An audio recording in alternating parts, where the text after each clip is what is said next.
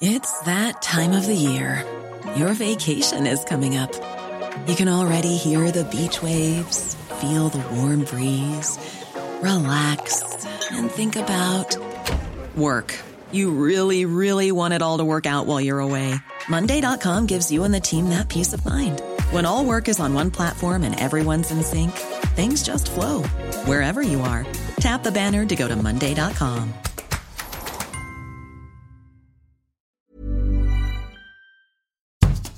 Bonjour et bienvenue dans Podcasting, le podcast quotidien d'actualité du Grand Sud-Ouest. Chaque jour, suivez-nous à la découverte de l'information régionale avec les journalistes et chroniqueurs des médias indépendants de la région qui sont nos partenaires. Je m'appelle Jean Berthelot de l'Agleté.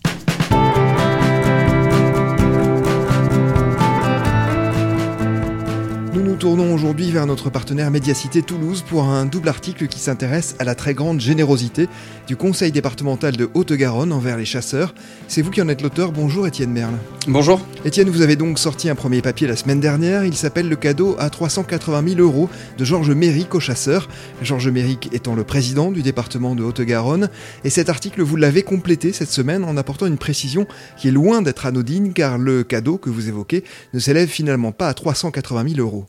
Oui, tout à fait. On s'est en fait rendu compte que euh, la subvention attribuée à la Fédération de la chasse était euh, le double autour de 760 000 euros, donc deux fois plus que ce qui avait été annoncé euh, au départ. Alors nous allons revenir en détail hein, bien sûr sur tout cela, mais tout d'abord, à qui exactement cette subvention a-t-elle été versée? Alors cette subvention, elle a été versée au, à la Fédération départementale des chasseurs de la Haute-Garonne, hein, qui est une structure qui, qui, qui encadre la pratique de la chasse dans le département. Elle représente à peu près autour de 11 000 chasseurs dans le département et elle est chargée à travers notamment la délivrance des, permis de chasse, mais aussi de, formation de sécurité, par exemple, d'encadrer la pratique de la chasse dans le département. Cette subvention est-elle exceptionnelle par rapport à celles qui sont habituellement accordées aux associations dans le département? Oui, cette subvention, elle est, elle est, tout à fait exceptionnelle pour plusieurs points. Euh, d'abord parce que le département ne subventionne pas euh, régulièrement la Fédération de la chasse. En fait, c'est la première fois que, que, la Fédération de la chasse euh, reçoit une subvention entre 2015 et 2020 durant le mandat de, de, de Georges Méric. traditionnellement, c'est plutôt des petites associations de chasseurs qui reçoivent des, des subventions de la part du département.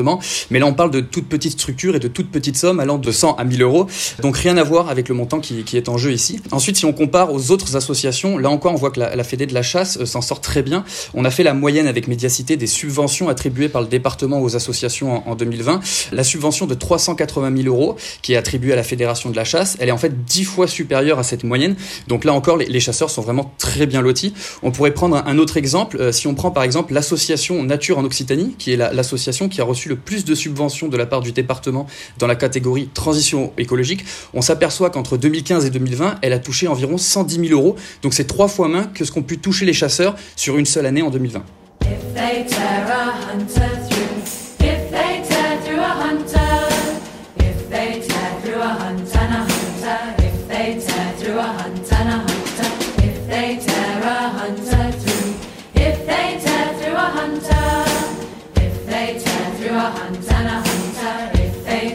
Que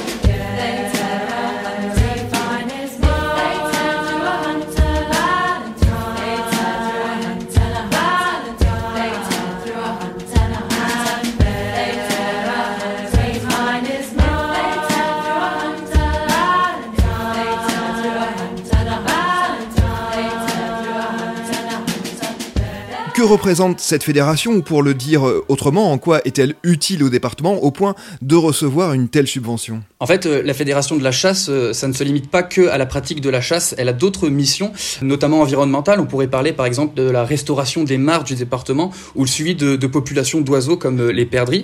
Elle peut aussi par exemple s'occuper de friches urbaines pour lutter contre la venue des sangliers dans les villes.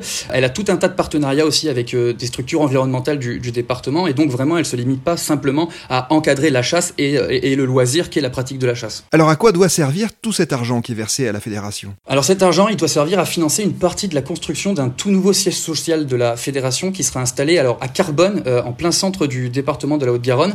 Euh, c'est à 45 minutes euh, du centre-ville de, Toulouse. actuellement, les travaux ont commencé depuis la fin mars. Ils devraient se terminer à la fin de l'année 2021 ou, début de l'année 2022. Et l'idée donc, c'est vraiment de financer ce, projet de nouveau siège social où, toute l'équipe de la fédération viendra s'installer pour, pour faire son travail qu'il fait déjà habituellement. Alors, ce nouveau siège social, à quoi va-t-il ressembler? Vous l'avez dit, il se situera à Carbone. Est-ce que c'est une ville particulièrement notable? Pourquoi ce choix de, cette ville? Ce que disent les chasseurs, c'est que finalement, euh, ce, ce, choix a été fait parce que l'actuel siège social se situe en fait à la lisière de la ville rose. Il est à côté de la cité de l'espace, donc pas très loin du centre-ville. Et, si vous voulez, pour le, président de la Fédération des chasseurs, Jean-Bernard Porté, euh, ça lui proposait un, gros souci géographique dans le sens où la chasse, euh, c'est plutôt la ruralité. Et donc lui, ce qui lui posait problème depuis, depuis une dizaine d'années maintenant, c'est que finalement, lorsqu'il devait avoir des rendez-vous avec des personnes qui sont très éloignées du centre-ville de Toulouse, euh, ces personnes ou lui devaient faire plus d'une heure et demie de, de, de trajet.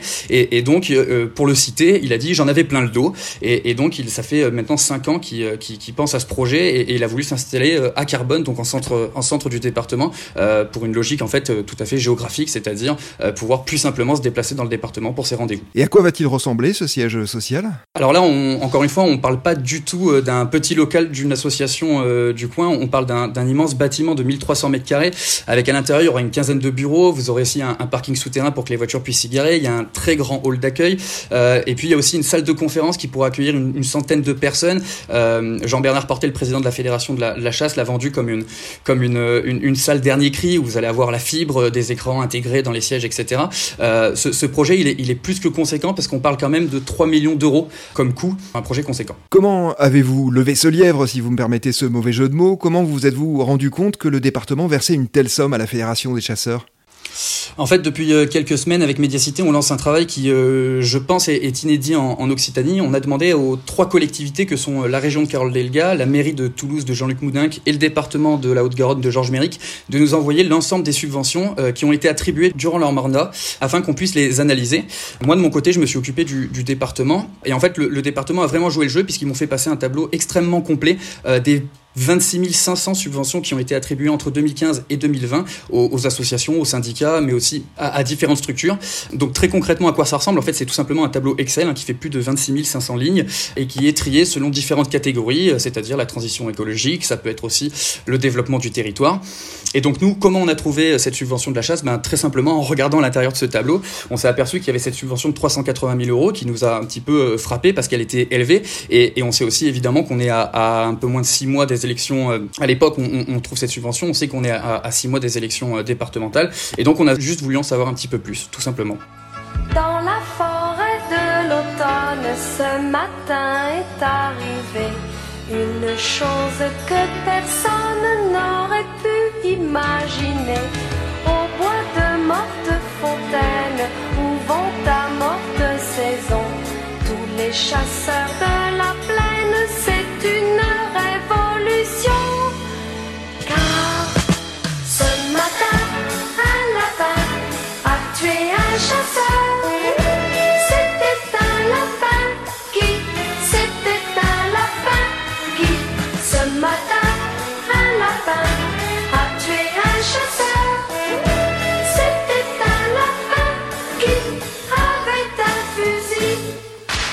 Et donc, rebondissement cette semaine, vous révélez finalement dans un article coécrit avec le rédacteur en chef de Médiacité Toulouse, Gaël Cérez, que la subvention n'est pas de 380 000 euros comme vous l'aviez écrit initialement, mais en réalité de 760 000 euros, le double donc. D'abord, comment ce chiffre vous avait-il initialement échappé? En fait, on ne parle pas d'une seule subvention, mais de deux subventions de 380 000 euros chacune euh, qui vont être versées à la Fédération de la chasse. Donc pour un total, comme vous l'avez dit, de 760 000 euros. En fait, la première tranche de cette subvention de 380 000 euros, elle a déjà été versée en 2020, et c'est celle qui apparaît dans notre tableau qu'on a reçu et que le département nous a donné. Mais vous avez aussi une deuxième tranche qui, elle, se devrait être versée euh, courant 2021, euh, mais qui n'apparaît pas dans le tableau puisque le tableau pour nous s'arrête en 2020. Donc ça, c'est la première raison pour laquelle on n'a pas vu cette subvention. La seconde, c'est aussi que le service du département nous a jamais parlé de cette somme. C'est-à-dire que quand on va les voir la première fois pour leur demander eh ben, à quoi correspond ces 380 000 euros, le département ne nous répond pas c'est la première tranche d'une subvention de 760 000 euros. Elle nous répond c'est une subvention qui va permettre de financer donc le projet de, de siège social. Tout ça fait qu'effectivement, on n'a on a pas pu savoir tout de suite que le montant total était de 760 000 euros. Ça serait un petit peu facile aussi d'aller taper que sur le département. On, on, est journaliste et là je le prends pour moi. C'est-à-dire que c'était aussi à nous de peut-être faire moins confiance au département et d'aller vérifier un petit peu plus euh, qu'il s'agissait bien d'une somme plus élevée que les 380 000 euros annoncés par la collectivité. Alors justement, comment vous êtes-vous finalement rendu compte que le premier chiffre que vous avanciez n'était pas le bon? En fait, c'est le lendemain de l'apparition de notre article. On a reçu euh, un mail d'une élue départementale d'opposition qui appartient au, groupe Modem, qui s'appelle Madame Jacqueline Winnempix-Kaiser, et qui nous a alerté sur la somme réelle qui était en jeu, tout simplement par mail en lui disant, euh, voilà, euh, vous avez écrit 380 000 euros, la réalité c'est que c'est une double subvention, deux fois 380 000, donc 760 000 euros. C'est une élue Modem, son groupe n'avait pas voté contre cette subvention À l'époque où la subvention est, votée en, novembre 2020, la, délibération est votée à l'unanimité, c'est-à-dire qu'à l'époque, personne à l'opposition n'a voté contre cette subvention. Donc forcément, on imagine qu'à un mois des élections aujourd'hui, une élue qui par ailleurs sera candidate aux élections départementales a tout intérêt à nous envoyer un, petit message pour nous dire que la somme est bien plus élevée que ce qu'on a pu écrire et ce que a pu nous dire le, département. Oui, parce que tout ceci s'inscrit dans le contexte d'élections départementales prévues en juin. Ce geste pour les chasseurs, il est difficile de ne pas y voir un cadeau électoral. Oui, en fait, on est obligé de s'interroger. C'est d'ailleurs l'un des éléments qui nous a poussé à, vouloir en savoir plus sur cette subvention. Le département nie en bloc hein, tout, euh, tout calcul électoral, euh, que ce soit les services du département ou directement Georges Méric, le président socialiste. Euh, on est allé lui parler. Euh, lui, nie en bloc hein, qui, ait pu avoir euh, quelques, quelques calculs. J'ai d'ailleurs, moi, à titre personnel, aucun élément factuel qui permet d'affirmer avec certitude que le but de cette subvention est d'obtenir le vote des chasseurs. Mais dans le même temps, on n'est pas naïf non plus et personne ne l'est. vous prenez Jean-Bernard Porté, le président de la Fédération de la chasse. Il le dit lui-même lors de notre premier entretien téléphonique. Il explique, il évoque en fait lui-même les élections en, parlant de timing et en disant, je le cite, hein, je me régale parce qu'il sait très bien que à ce moment-là demander une subvention, forcément ça peut jouer en sa faveur parce qu'il a derrière lui 11 000 chasseurs.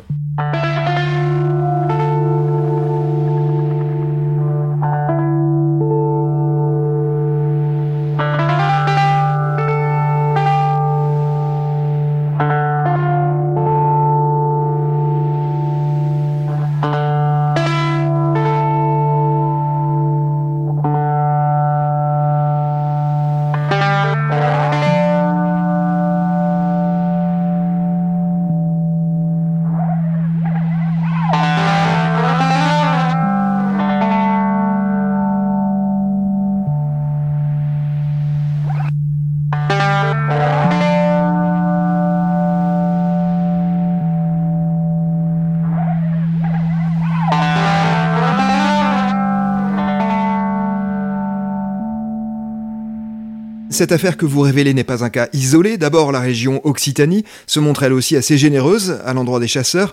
Médiacité a révélé que c'était également le cas de Xavier Bertrand dans les Hauts-de-France ou de Laurent Vauquier en Auvergne-Rhône-Alpes.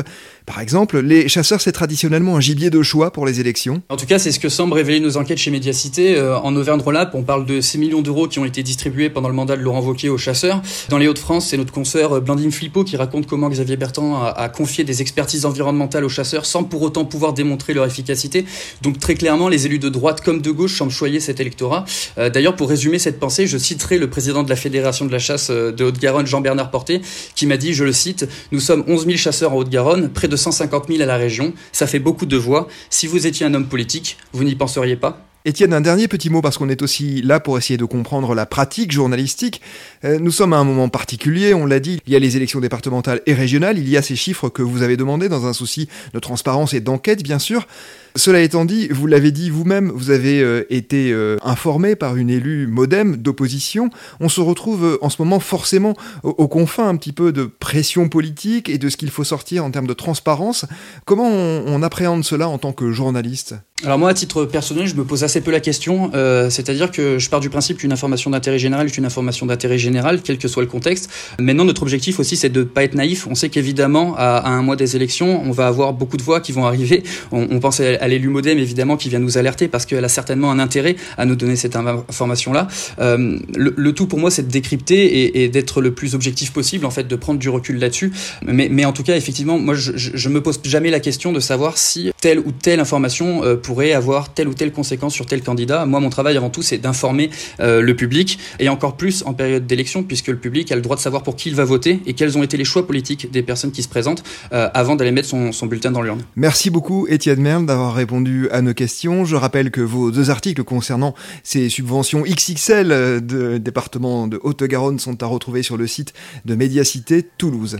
C'est la fin de cet épisode de podcasting. Production Anne-Charlotte Delange, Juliette Chénion, Guillaume Cascara, Clara Etchari, Lisa Feignet, Marion Ruot, programmation musicale Gabriel Taïeb, iconographie Magali Marico et réalisation Olivier Duval.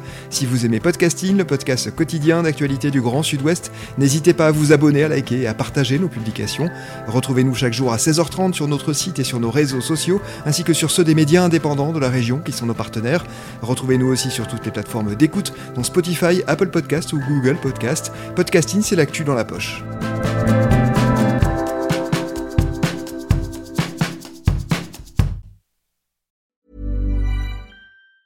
Even on a budget, quality is non-negotiable. That's why Quince is the place to score high-end essentials at 50 to 80% less than similar brands. Get your hands on buttery soft cashmere sweaters from just 60 bucks, Italian leather jackets, and so much more. And the best part about Quince, they exclusively partner with factories committed to safe, ethical, and responsible manufacturing. Elevate your style without the elevated price tag with Quince. Go to quince.com slash upgrade for free shipping and 365-day returns.